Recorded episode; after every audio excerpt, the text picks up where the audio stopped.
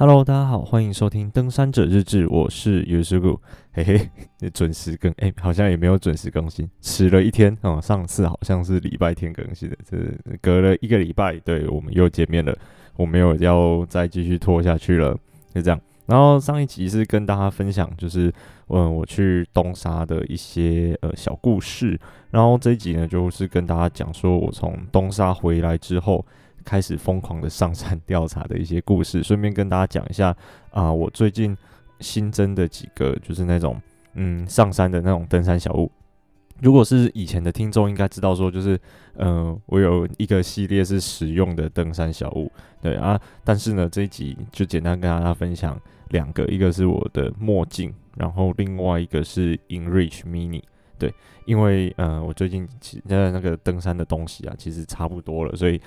最近新增的登山小物比较少。对，然后哦，还有一个是行动电源，但是这个我还在做功课，等之后我有一个心得了，我再跟大家分享。对，OK，好，那呃，我想一下我，我刚才讲说，哦哦，对对对，就是从爬回来东沙回来，然后就马上上奇莱南调查。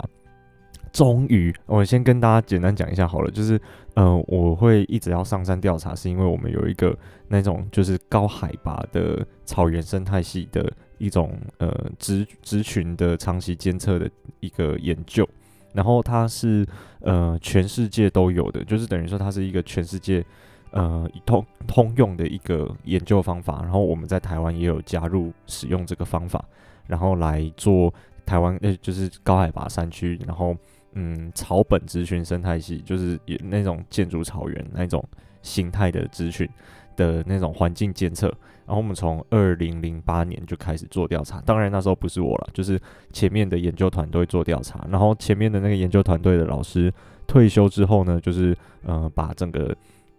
研究转来给我现在的老板，就是我们老师这边，所以基本上就是我们在负责要上山做调查，对。然后，呃，这个东西从二零一九年我们开始新的一轮复查，就是他每五年会把每一个样区重新再调查过一次，然后去跟前面几次的调查来做比较。那我们二零一九年的时候是我们这一轮的开始，对。然后，呃，我们总共有五个区域要做调查，就是一路从雪山到嘉明湖，就是从北到南都有样区这样。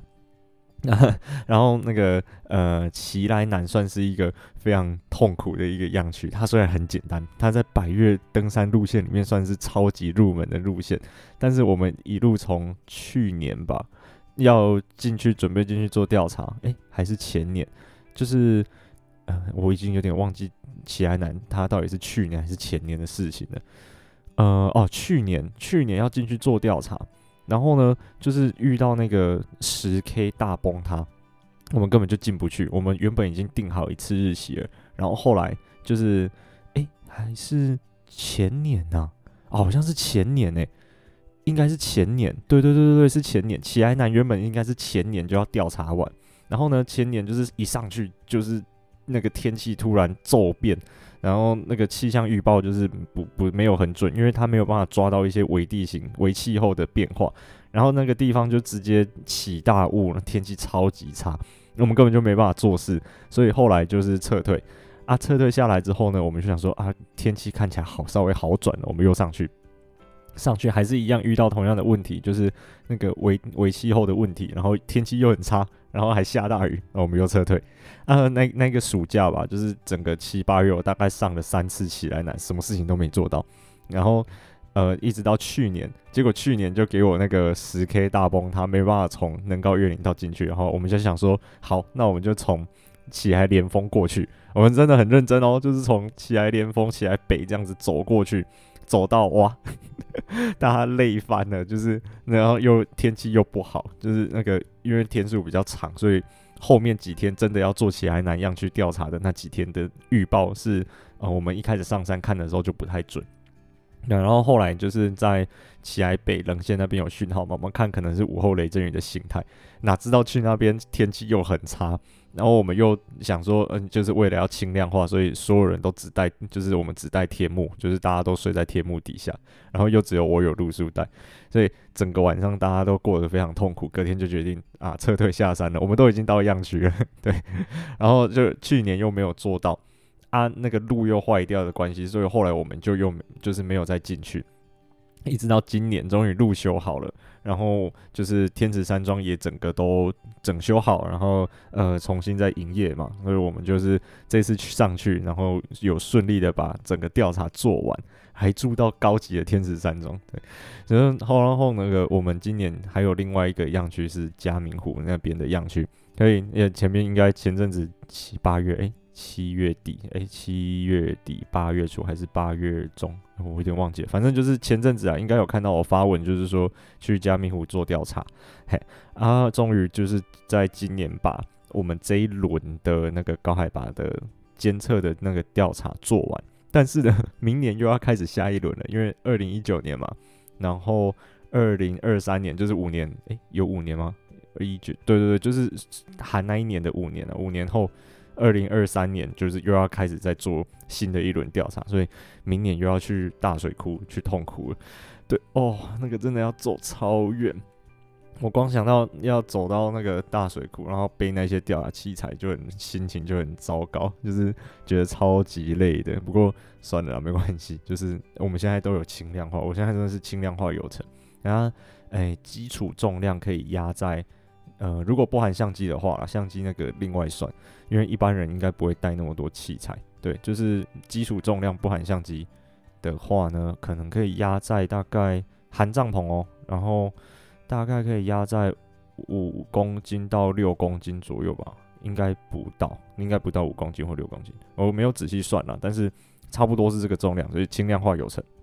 那希望明年的大水库可以顺利一点。好，我们会 就是讲到那个起来难。就是我们这次上去啊，超顺利的。我们上一次看到那个十 K 大崩壁塌成那样，我们真的是超级崩溃的，就是不知道怎么办。啊，后来我们是就是高绕出来啊，嗯，这次去的时候看到那个十 K 崩壁就整整个整修好了，就是到以前那种很宽呃那种野狼可以过的那种程度，对，然后就很顺利的走进去。然后住在天池山庄里面，这个是我第一次住在天池山庄里面。因为以前之前我已经去喜来南超级多次了嘛，之前都是露宿街头，就是呃找一个地方，然后没什么人来 搭帐篷这样。然后这次第一次是住在天池山庄里面。然后那个真的是超级高级的，我都不知道，原原来天池山庄里面它是就是每一个人还有自己的置物柜，然后有自己的置物柜就算了，那个置物柜还有分上下层，就是上面可以放一些小东西啊，中层是很大的，可以塞背包，然后放一些比较大的啦，啊，下层还有一个地层，就是可以可能放一些呃其他的比较不会用到的小东西在那个最底下的地方。然后呢，呃，房间里面超级热，因为我的睡袋有升级过嘛，我我之前是用那个 Costco 的那一种，嗯，它的舒适温度我记得应该是十度，对，然后我一直都是睡那个，就是连冬天零下十度，我零下十几度，那时候在三六九山庄雪训的时候，我都是睡那一颗睡袋，哎，可能是因为我天生就不太怕冷的体质，所以我一直都觉得还好。然后呢，我最近升级，之前升级前阵子啊，应该因为我应该有跟大家讲过吧，就是我反正我有升级睡袋，啊那一颗大概五百克，然后它的舒适温度是零度，我整个热到不行，就是我这阵子上山我都从来就没有把那一颗睡袋的拉链拉起来过，我都是把它当羽绒被这样子盖，就算当羽绒被盖还是很热。超级宇宙无敌热，那那个舒适温度十度差很多，而且它的重量也差很多，它就是五百克而已，那收起来之后比保特瓶稍微再胖一点点，可能跟那个我们一般很常用那个美国牌子的那个水壶差不多大小，对，真的很轻，然后很舒服，真的睡起来很棒。但是缺点就是太热，我不知道这到底算不算缺点啊？因为一般人来说应该是很 OK 的一个点，但是对我来说就有点太热，因为我以前都是睡那个不是怎么保暖的睡袋。嗯，然后哦，然后那个木整个里面就是木头的嘛，然后很温馨。而且重点是，它现在里面讯号不知道为什么超级好的，我还可以在里面看什么《生活大爆炸》，然后看一些 Netflix 影集，然后滑 Facebook 啊之类的。我每一天调查，就是上去，然后调查的时候最期待就是赶快，就是把事情做完，然后回山庄，赶快去点一杯他们的咖啡。他坐在那个前面的那个交易厅，后面就是他们的装备墙，然后有可能有卖一些袜子啊，然后有一些书放在上面什么的，然后再点一个蛋糕来吃他们的下午茶，超赞的。我第一天去就受不了了，因为我其实很快就到了，他好像是连一点还是两点才有办法进去嘛。然后我们我就在外面坐了，好像十一点多就到了。对，反正我就在外面坐超久，然后终于可以进去了。进去之后东西放一放，马上下来点一杯咖啡跟一个蛋糕，然后坐在里面拍照，然后超像那个超像那个完美行程，就是一直一直拍，一直拍，一直拍，一直拍，疯狂拍照。对，然后然后坐在那边看书，他们那边有很多书，应该是可以拿起来看的，因为我我有拿几本起来看，他们没有说什么。然后而且那边还可以用 Pay。超厉害的，就是讯号好成这样子，嗯，然后呃，他们的晚餐我有看，然后还弄得还不错，就是他们是用一个那类似那种嗯马铃薯泥嘛，然后有一个菜跟一个主食，可能什么鸡腿肉，然后可能还有其他的我忘记是什么了，就是会有鸡腿肉，然后饭跟汤。这样，然后热水他们是如果有订餐的话，就是可以去自己自由去取用的。不过我们是没订餐，我们是自助的。对，整个山庄的环境到现在是还弄得还蛮不错的，就是还蛮舒服的，而且至少就是呃感觉看起来就是比较有制度啦，相比以前来说。不过嗯，最近我在那个网络上面，Facebook 上面还是看到好像有一些争议，就是他们好像有会就是有协调说什么。呃，星期几才可以用搬运车运什么东西？然后搬运车能运的东西也有限制啊。但是这个就他们他们在他们在争执，在有一些嗯呃，可能还没有还没有就是这话还没吵完的部分。这个就是我不确定，因为就是没有双方说法了。不过就就是就整个现在天子山庄的呃整个环境跟营运模式来看的话。至少是还蛮舒服的，给人的感觉还不错。我觉得应该对于第一次爬山，或者是因为大部分去奇莱南华的都是新手嘛，那对于新手来说可能会是呃蛮友善的一个环境，对，然后嗯、可能会嗯让他们对爬山的印象会比较好一点点。因为我们后来发现，就是第一次爬山，然后。带给人的印象会影响他之后对于爬山的热情。对，像呃，我们因为我们之前都是登山社，然后我们登山社之前的迎新都是带去合欢北峰。对，然后有有一次就是刮风下雨啊，直接撤退。那那一次那一届几乎招不到学生，因为大家都觉得爬山太辛苦了，怎么会这样子上山淋雨淋成这样？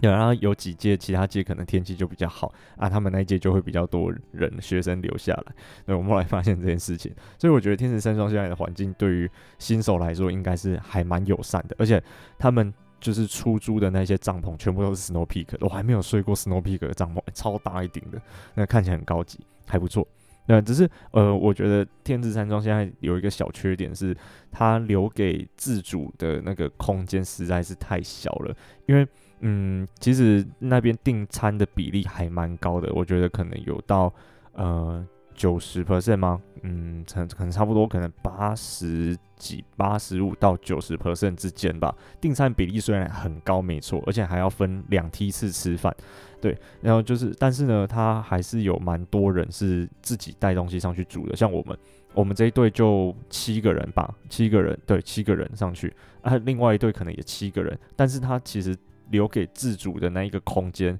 基本上一对过去住就满了，等于说，呃，可能还要就是啊，看现在那边满了，我就晚一点再吃饭这样。而且自主的那个空间啊，还呃，它算是半露天的，就是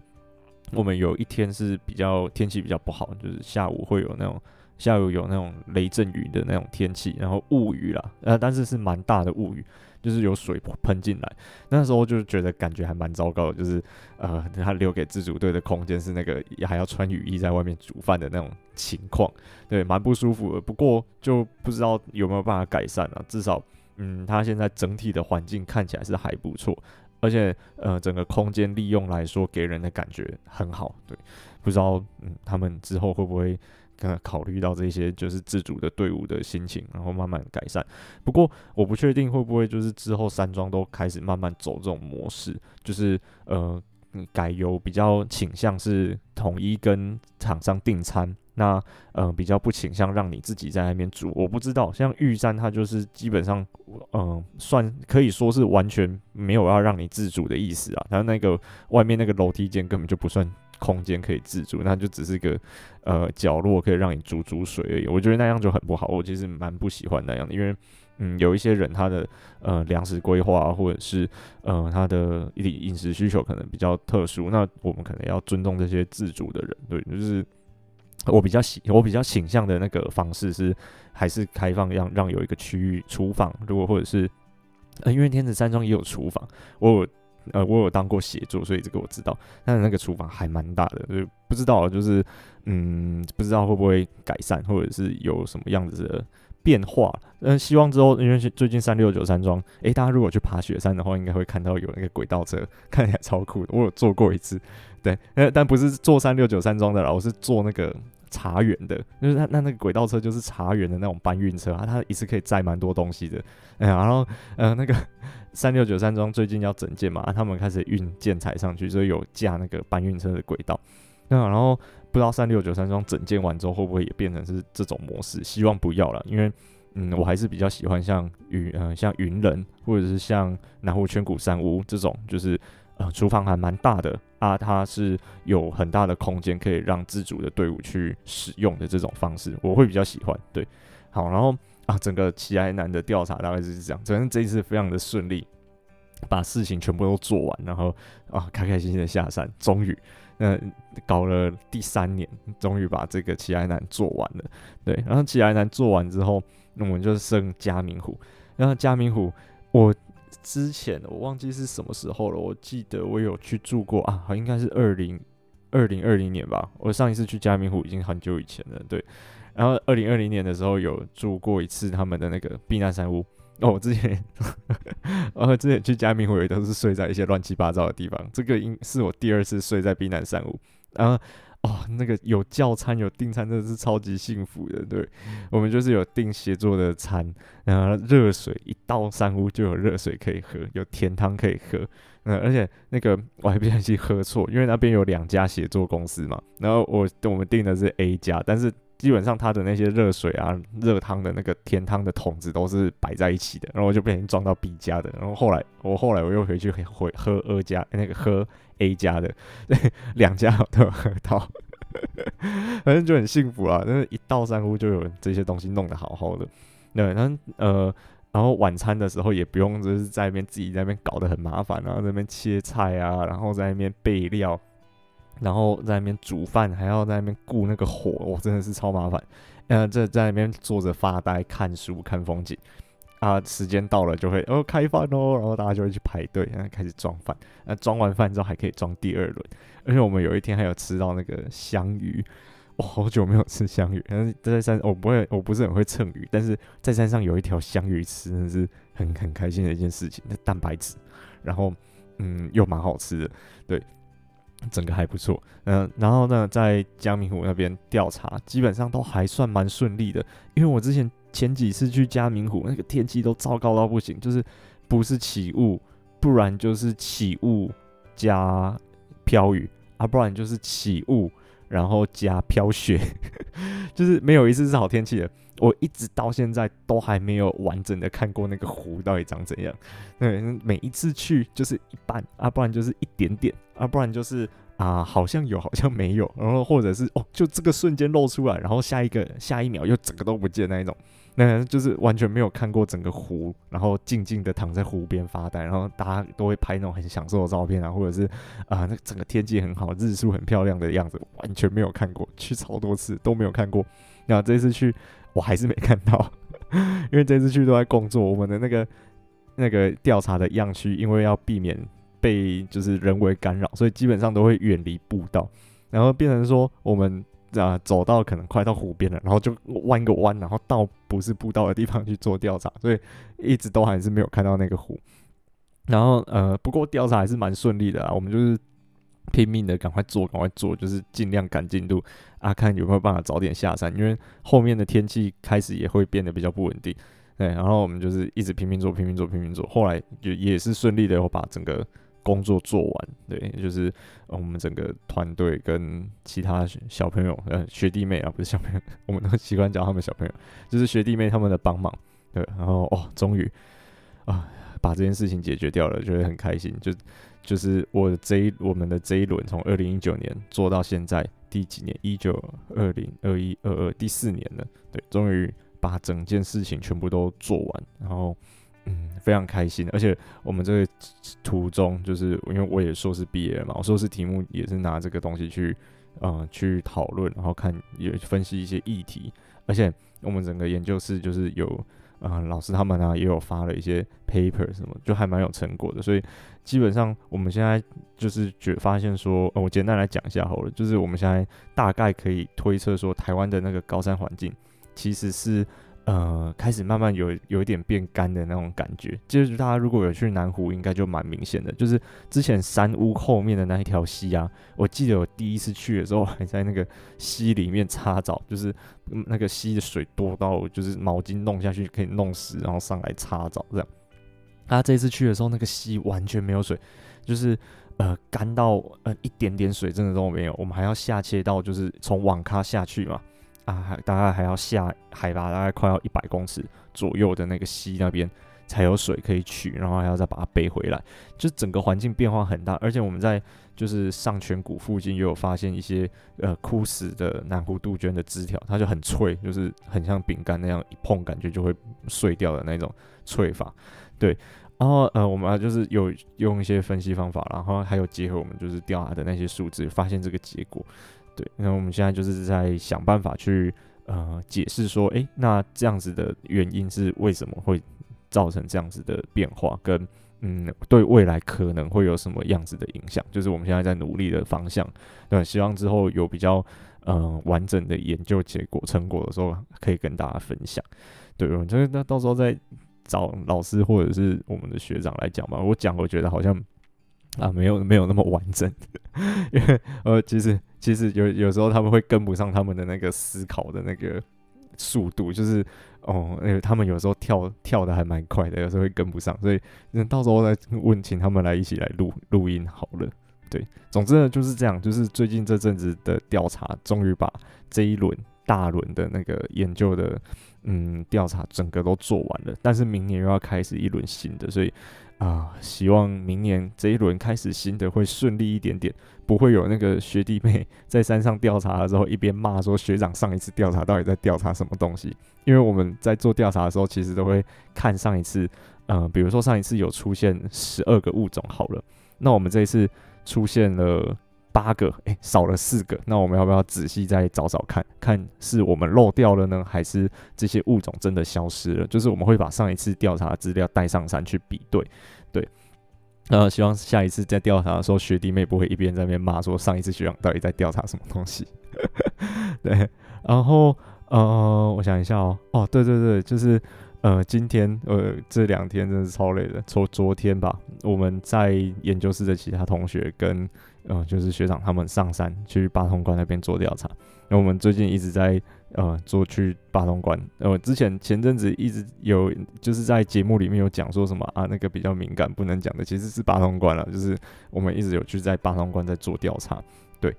然后昨昨天才刚载他们上去，但是今天又把他们载下来。我这两天都在开车，有看我 IG 现实动态应该知道，就是我这两天真的是啊疯狂的开车，一直从哦我们学校开车送他们上到东埔之后再回来。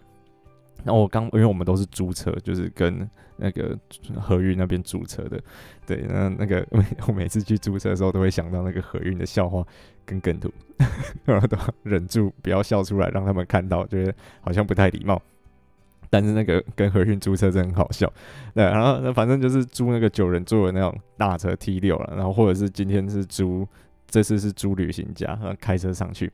啊，这把他们送上去之后开回来，然后今天早上刚睡醒就看到讯息说，哎、那个我们要撤退，赶快再来接我们。我说哦天哪，然后然后我再去那个河运跟他说我要再租车，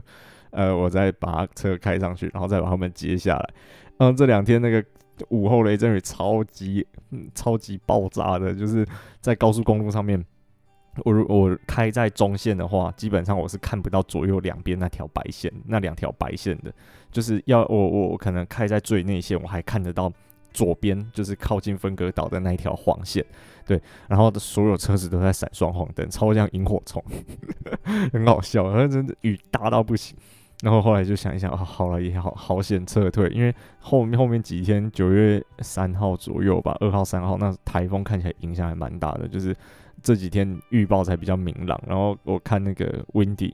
就是有说就是风速，我们就看风速还蛮大的，就想说算了，不要上去好了。他们还没到关高，就赶快叫他们下来。然后有两个那个学弟，他们走比较快，他们今天早上出发啊，已经走到已经走到哪里？已经走到对关了，所以他们今天走了快二十公里，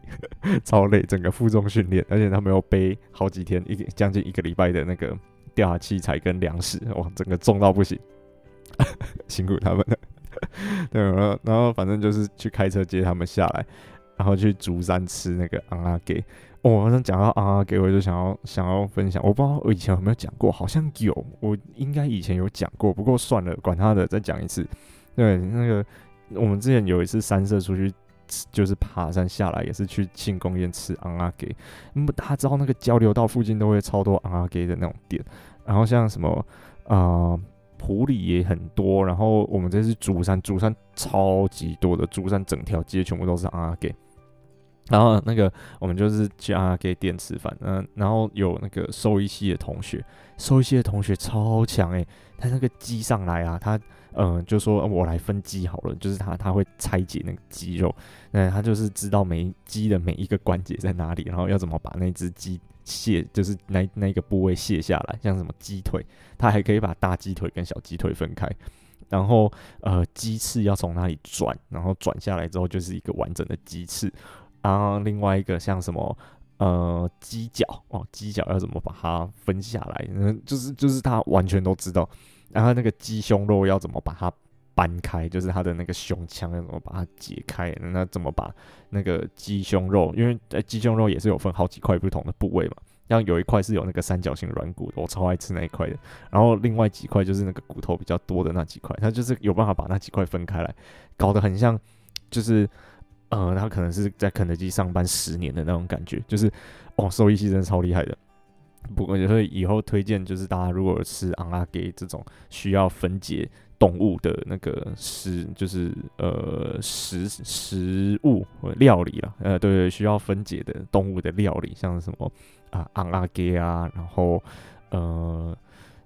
呃乐牌好像不用，像还有什么鱼哦，对鱼，然后那个鱼骨，然后什么把那个肉分开来，就推荐大家去找兽医系的同学，他们超强。他们每一个物种动物的那个骨头都有办法寥若指掌，我不知道啊，乱讲的。但是我们上次去找阿给真的超强的，那这次没有，这次没有兽医系的同学，我们本来还在外面开玩笑，就是说哦完蛋了，这只鸡不知道怎么分，他会不会把那只鸡搞得乱七八糟？那好险，那个瓮仔鸡店的老板帮我们把每一个部位都已经分好了，他们非常贴心，而且那个鸡胸肉还切一块一块一块的，有点像那个啊、呃、油鸡会出现的那种感觉，对对，所以这次大家吃的非常顺利。总之就是吃这两天就吃完瓮仔鸡，然后他们就是吃完爱玉亭的香肠跟爱玉之后，顺利的大家就撤退回家。对，哦，最近的调查大概就是这样，就是呃有撤退的，像那个八通关那个一直撤退。我，那个真的是痛苦到不行。我们之前，因为我们要不同季节都要上去调查，所以那个不只不只是，呃，一年内要调上去好几次的意思啊。然后，嗯，之前前几次已经撤退过，呃，可能有三次到四次左右了。然后这次就再加一次，真的是超累的，就是每一次就感觉八通关永远做不完的那种样子。那总之八通关也是蛮危险的啊。上次上去的时候，刚好他们还遇到那个。啊，玉山国家公园的那个职工殉职，那真的是，嗯，蛮难过的。对，希望大家在山上都还是要小心安全了。我们，呃，常常就是最近都常常在山上，然后就遇会遇到这种事情，就是，嗯，都会蛮难过的。对，好，那就是最后就想跟大家分享一下啊，我的墨镜哦，我墨镜我到底有没有讲过？好像有，又好像没有。我记得我之前有讲过，说就是呃，那个可能是在什么嗯登山装备分享，然后物品篇之类的吧。那那有我记得有几次在讲那个东西，然后可能有提过，就是呃我的。墨镜啊，我后来去配，就是配那种运动型的，我是配七二零 Armor 的，对，然后它是可以加度数的那一种。不过它加度数又有分两种，一种是它是直接把那个镜片做成是有度数的镜片，然后又是墨镜的那种形式，那种就很贵，因为它墨镜我去问他说墨镜的那个呃曲曲度吧，还是。嗯，光反正就是它的那个镜片的那个结构，跟我们一般眼镜的那个结构好像有点不太一样。就是它它要做成有度数的镜片会很贵，好像要搞到一万多块，而且近视还不能太深才才才可以做。那近视太深，它整个镜片会太厚，会没办法做。对，所以后来我呃我虽然我近视不深啊，但是因为那个真的太贵，要一万多块，后来我就配另外一种是，呃，它是用。内挂式镜片的那一种，就是等于是它有两层镜片啊，里面有一层是近视度数的那一层，然后外面是墨镜的镜片的那一种形式。对啊，那个就蛮便宜的，就便宜蛮多，而且我配的那一款还不错，就是它是磁吸式的那种墨镜镜片，等于说，呃，我买了一副。我是买一副黑色的那种偏光镜片，然后我又另外加购了一副蓝色的那种有外面有多一层亮亮的那种膜的呃镜片，啊，我随时可以更换，就是看我的需求这样子。对，我觉得就还蛮不错，而且它的那个包覆性很好，因为我一直。然后最近就是蛮讨厌用那个墨镜夹片的原因，是因为第一个它会刮伤我的镜片，我的镜原本呢平时平常在戴的这副眼镜那个镜片就是有点被刮伤了，我最近又要去换镜片，因为真的是糊到不行，而平常看东西的时候都会受到影响。所以后来我就不太喜欢用那个夹片。第二个原因是我们一般的这种眼镜啊，加那个夹片上去之后，其实蛮重的，所以会滑，就是它会一直往前倾，会往前倾这样子。那走路走到一半流汗，然后可能又就是会滑掉，因为蛮不爽的。后来就是配那一副运动型的眼镜之后，它后面是有那种橡胶，就是比较直滑的，而且它的鼻垫也是。啊，橡胶的细细细胶还是橡胶，我不太确定。反正就是它还蛮直滑的，等于说它就不会往下滑，一直滑一直滑掉。对，然后嗯，它是有延伸到后面的，就是快靠近侧脸的那一种弧形的那种镜片，所以说整个呃包覆性就很好。对，我推荐大家，如果对墨镜有需求的话，一定要去配一副比较好一点点的墨镜。对，就是。啊，整个那种舒适度会提升，而且在山上那个紫外线真的是超级强的。我现在开车也会戴那一副啊，呃，到室外活动，例如说，嗯，有一些活动，呃，出去走一走啊，干嘛的，我其实都会戴着墨镜。因为我看外国人好像蛮多人戴墨镜，但是台湾好像就比较少看到这样子的墨镜，顶多在垦丁可能会比较多，或者是什么澎湖、小琉球这种外岛，大家去观光的时候才会比较常看到墨镜，但是。嗯，平常在市区走路的时候，在室外好像比较少人戴墨镜。后我现在就管他的，我就是戴，对，就保护我自己的眼睛，希望他的眼睛都能用的长长久久，对，不要太早坏掉，这样子很亏。好，然后这个是墨镜，然后最后一个是那个 INRICH Mini Two，我买的是二代，二代有好像跟一代就是差在呃续航力有提升。然后有一些特殊的小功能，但是我不确定差在哪里，我这个我有点忘记了。然后还有另外一个很重要的，我觉得是，然后我觉得最在意的点就是它改成 Type C 接口了，上山就不用带一大堆线了。最近之前不是有那个欧盟说要把嗯所有的那种行动装置的接口统一成 Type C 嘛，就是 USB C，对，然后那个。iPhone 可能又要改，就是把他们的 Lightning 接头改掉，超开心的。因为我现在上山就是一定要带两条线，一条是 Lightning 的线，就是给我手机充电，然后另外一个是那个呃 Type C 的线。那 Type C 的线就可能是呃给我的像是什么呃那类的东西，什么 Enrich Mini 啊，其他的东西就是 Type C 的，因为我至少要带着两条线。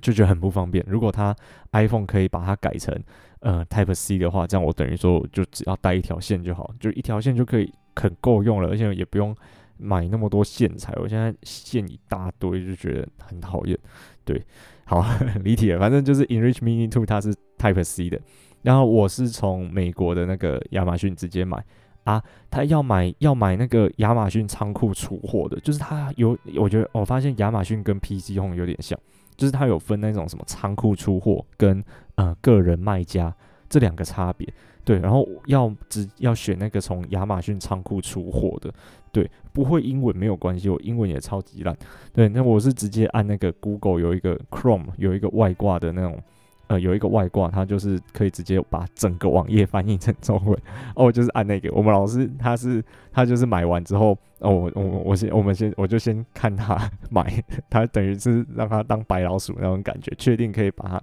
让他寄到台湾之后我才下单。然后我们老师看在看我下单的页面的时候，他就说：“诶，为什么你的那个亚马逊是中文的？”我就说：“哦，没有，我只是按网页翻译而已。”他翻的还不错啦。啊，如果呃他有一些字会翻的有点怪怪，有些词。对，然后那个词翻的怪怪的话，再把它跳回去英文看一下就看得懂了，就是哦，大家知道他在讲什么。然后那个英文能力不用太好，就就可以买得到。对，InReach Mini Two 然后呢，呃，买来它呃大概其实还蛮快的，好像一个礼拜就到了，对，还蛮快的。然后我折合台币算下来大概是啊一万二左右，诶，一万一万二左右，就是含运费，大概一万二左右。然后我之后还有加购一个那个，就是可以挂在背包的那种挂绳啊。结果后来发现那个挂绳根本就没办法用在 InReach Mini 2上，我不知道是呃我搞错还是怎样，因为我觉得我没有搞错，因为后来我们就发现说它可以用在就是现在 Gaming 的另外一款，呃右上角有一颗那种。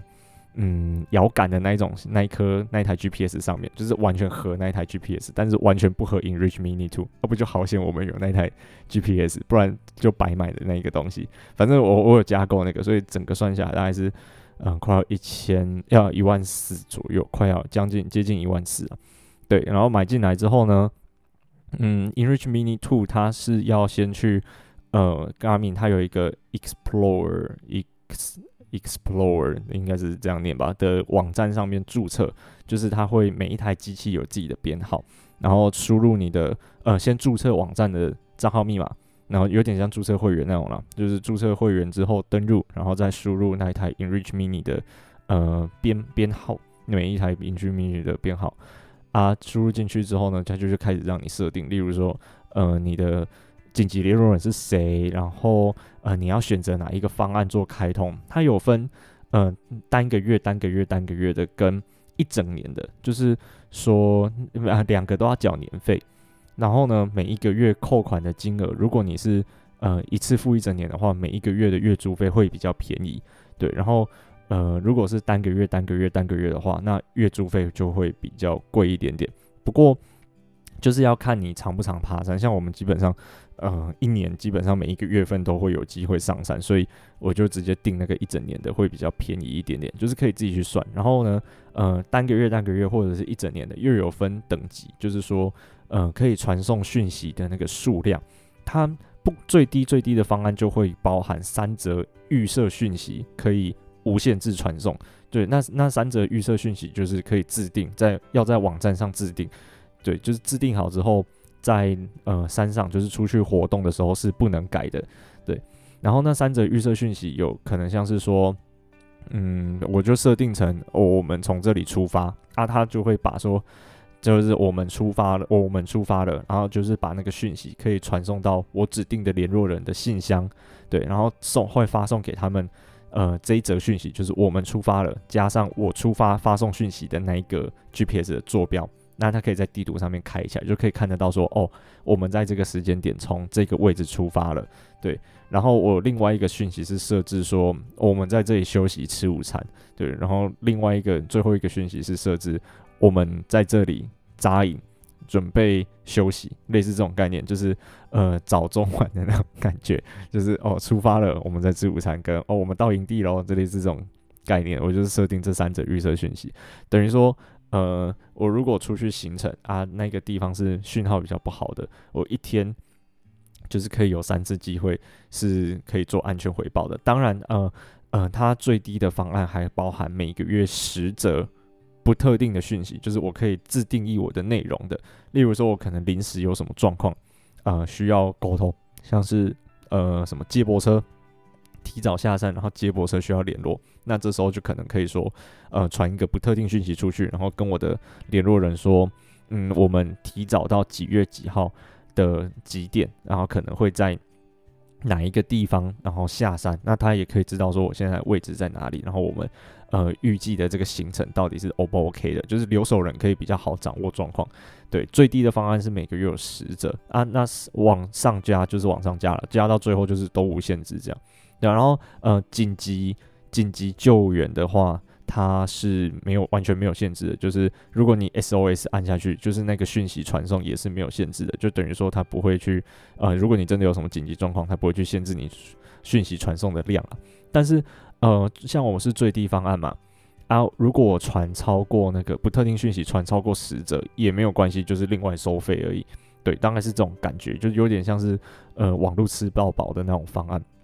那然后我现在可能就是不是吃到饱，我可能是买个什么啊一 G 啊一 G 超过之后就另外收费，但是它的收费其实也没有很贵了，就是真的如果有事情要联络的话，都还是划算的，所以我觉得还蛮不错的。而且，嗯，它另外一个功能就是它可以设定说，嗯，我要定时的去发送我的呃的点位嘛，就是它有什么三十分钟发送一笔，然后五分钟发送一笔，好像最快可以到三十秒发送一笔。对，那那那这个也是包含在就是不同等级的方案会有差，然后大家可以自己上网，就是再去那个 Garmin 的那个 Explorer 的网站研究一下。对，然后我觉得如果是一般民众的话，到底会不会需要？就是一般像我们这种一般爬山的人，到底会不会需要这种东西？我觉得以目前台湾的登山环境来说，不太需要。如果你都只是爬大众路线的话，基本上不会用到这个东西，因为像。最近我我们常去的几条路线来讲好了，像玉山整路基本上都有讯号，而且整路人超级多的，根本就不怕遇不到人，就有什么紧急状况遇不到人可以呃求救或什么的，人超级宇宙无敌多，对，所以然后讯号又很好，所以我觉得这个还好。出然后像嘉明湖好了，嘉明湖最近盖一个新的基地台嘛，那讯号也是好到炸。所以我觉得，在那个大众路线，如果你基本上都是在大众路线爬山的话，不太需要用到呃 Inreach Mini 2。会是什么人会需要用到 Inreach Mini 2？例如说，嗯，长期在山上在跑跳的，如果你是向导或者是呃领队这种，常常会在山上走，然后又都是走那种长程纵走的话，可能就会比较需要，就是呃让你的留守人比较好去掌握说呃行程规划。对，然后就是用那个点位自动发送的那个功能，它就可以比较清楚的去看到说，嗯，可能在纵走路上的呃一些行进的那个速度啊或什么的，这种比较好去掌握。对，然后另外一个是会比较常去走探勘路线的人，毕竟就就是探勘吧，大家应该就显而易见的，就是会比较需要去管理你的进度跟留跟留守人的沟通跟联络这样子。对，就这两种人，我觉得会比较需要。如果只是走走大众路线，什么南湖啦、雪山啦、玉山啦、北大武山啊，然后奇莱啊、合欢这种，基本上就不太需要，没有关系。就是路上讯号都好到不行，只要行动电源带够，然后嗯手机不要摔烂，那基本上都 OK。对，应该是这样子啦。如果有对 InReach Mini Two 目前的心得使用下来是这样，因为其实我也没有什么在使用它，就是啊、开起来，然后。啊、呃，可能发个讯息出去这样子而已，就是，呃，也没有到说开启那个自动传送点位的那个功能，对，因为我觉得不需要，因为我最近去的都是大众路线，然后如果之后去探看的话，我可能会把这个功能再开起来试试看。基本上它就有点像是一个自动回报的一个机器，就是我平常也是丢在背包里面，丢在顶带啊。因为他要收 GPS 讯号，把它丢埋在背包深处，应该讯号会不好。就是把它丢在顶带，然后也不会把它拿出来看。就是，呃，可能到营地的时候用它来发个讯息出去，就这样，就是没了。嗯嗯，所以也不会像把它拿当 GPS 起来这样看。哦，对，它它可以记 GPS 轨迹，但是它呃，如果要让它不要那么耗电的话，记出来的那个 GPS 轨迹基本上是不能用的，就是它间隔的时间太长了，所以会看到一大堆直线。就是啊、这个点，然后直接瞬间移动到下到下一个点，那种感觉，就是它间隔的记录的间隔太长，时间太长了，所以呃有点难参考。那它可以调成精细的模式，就是呃记出来的轨迹会像我们一般 GPS 记的那样子，然后但是它的精度又稍微没有那么高，对，然后。嗯，就我就觉得说它应该也不适合拿来就是当 GPS 记录，它就真的是一个呃类似那种卫星呃简讯版的卫星电话这样子的概念去想，应该就比较 OK 了。对，所以如果常常会去那种讯号比较不好啊，有人烟稀少的地方，那我觉得买买一台是非常值得的，就是当做买多买一个保险的那种感觉，就是登山险嘛，大家现在上山应该都会保登山险。那 Enrich Mini Two 就有点类似这种概念，对，就是啊多买一个登山险的那种感觉啊，我们也比较方便去跟我们的留守人联络。那如果是呃基本上都是走在大众路线的话，我就觉得还好，不太需要。然后你也不会独攀，就是都有队友，而且你队友都很可靠的话，不会把你弄丢的话，那我就觉得，诶、基本上不太会需要要买一台这个，因为呃只只要就是发生需要协助的事情的时候呢。嗯，基本上有人可以在旁边协助你，那这一台就不太会需要用到了，大概是这样。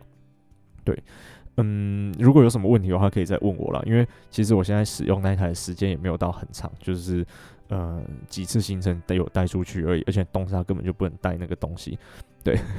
因为就是怕有他他们有规定，就是不能带会发送任何呃未知讯息的东西出去，那个东西完全符合不能带的那个条件，所以就不能带去，所以我也没有太多时间去试用它。对，然后有什么问题可以问我，然后我再研究一下再回答大家。总之呢，它大概就是一个这样子的机器，有一点呃订阅制的方案，然后有分就是订阅的等级。哎，然后比较适合那种会去走探勘路线、独攀，或者是常常在走讯号不好的地方的人来使用。对，OK，好，那大概就是这样子。下一集的话，我想要跟大家分享就是几个登山的 App，像是什么呃呃山林日志啊，然后最近有一个洼地，好像是比较。最最近才出来的，我 Android 系统的我完全不知道这件事情，我最近才开始研究它。对，然后像是什么 Windy 啊、Peak Finder 啊之类的，就是跟大家分享几个我有在用的登山的 App。好，OK，那就这样，我是 Yoshi 哥，我们下次再见啦，拜拜。